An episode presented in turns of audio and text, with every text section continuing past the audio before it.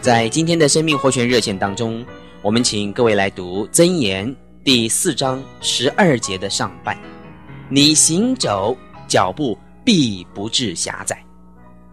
弟兄姊妹们，神他从来不会先替我们预备好一座信心的桥梁来等待我们经过的，他一定是要等到我们已经走到了那里，他才会来为我们开路。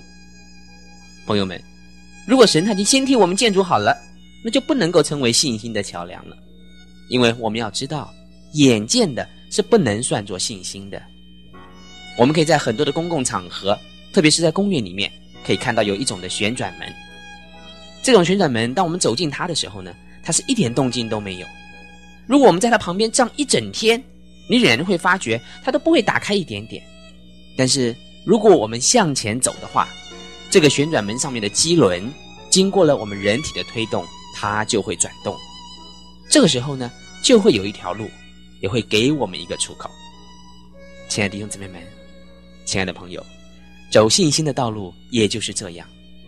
无论今天在我们前面的拦阻是江河也好，是同门也好，甚至哪怕是高山，我们只要大着胆子向前走去那，就是了。如果它是一道江河，弟兄们，当我们的脚一踏入水的时候呢，江河它就会变成干地的。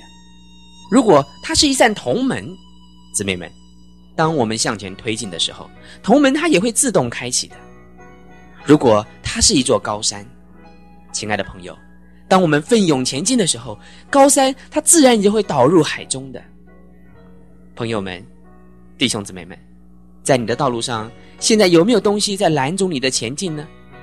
如果有，你只要奉主的名向前走，自然。一切的拦阻就都会冰消瓦解。我们如果坐着哭泣是没有什么用处的，因为全能的神他正向着我们说：“起来，一直的向前走去。”亲爱的朋友，亲爱的弟兄姊妹们，虽然夜色很深，以至于在我们前面的路我们都没有办法分辨，但是我们仍然应该要大胆的举步往前。等我们走到了前面，自然路就会明白的。在必须的时候，我们还能够得到云柱还有火柱的引导。亲爱的朋友，亲爱的弟兄姊妹们，请放心，神都已经预备好了，在沿途都有向导还有客店为我们预备的。感谢主，他的预备是无限的，在一路上我们随处都能够找得到。您说是吗？我们明天再见。